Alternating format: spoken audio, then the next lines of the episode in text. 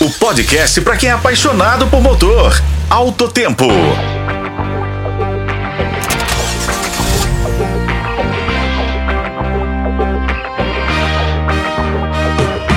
Bem-vindo ao Alto Tempo. Hoje vamos falar sobre a ascensão meteórica do BYD Dolphin como carro elétrico mais vendido do Brasil em 2023.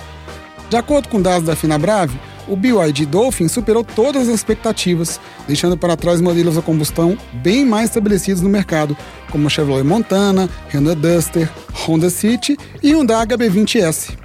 Em janeiro de 2024, o BYD Dolphin continuou surpreendendo, vendendo quase 2 mil unidades no Brasil e conquistando a trigésima posição na lista dos 50 modelos mais vendidos no país. Uma prova incontestável da sua crescente popularidade entre os brasileiros. E o investimento maciço da BYD em campanhas publicitárias não passou despercebido. Desde o segundo semestre de 2023, a marca chinesa vem realizando campanhas publicitárias que renderam resultados expressivos em suas vendas. Segundo os dados divulgados pela Associação Brasileira de Veículos Elétricos, a ABEV, as montadoras chinesas investiram pesadamente em inserções na mídia aberta e na TV fechada.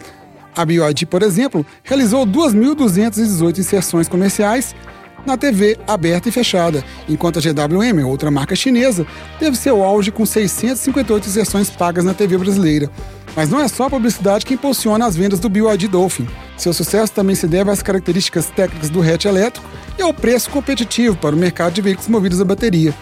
Com os preços que começam em R$ 149.800 para a versão padrão e R$ 179.800 para a variante Plus.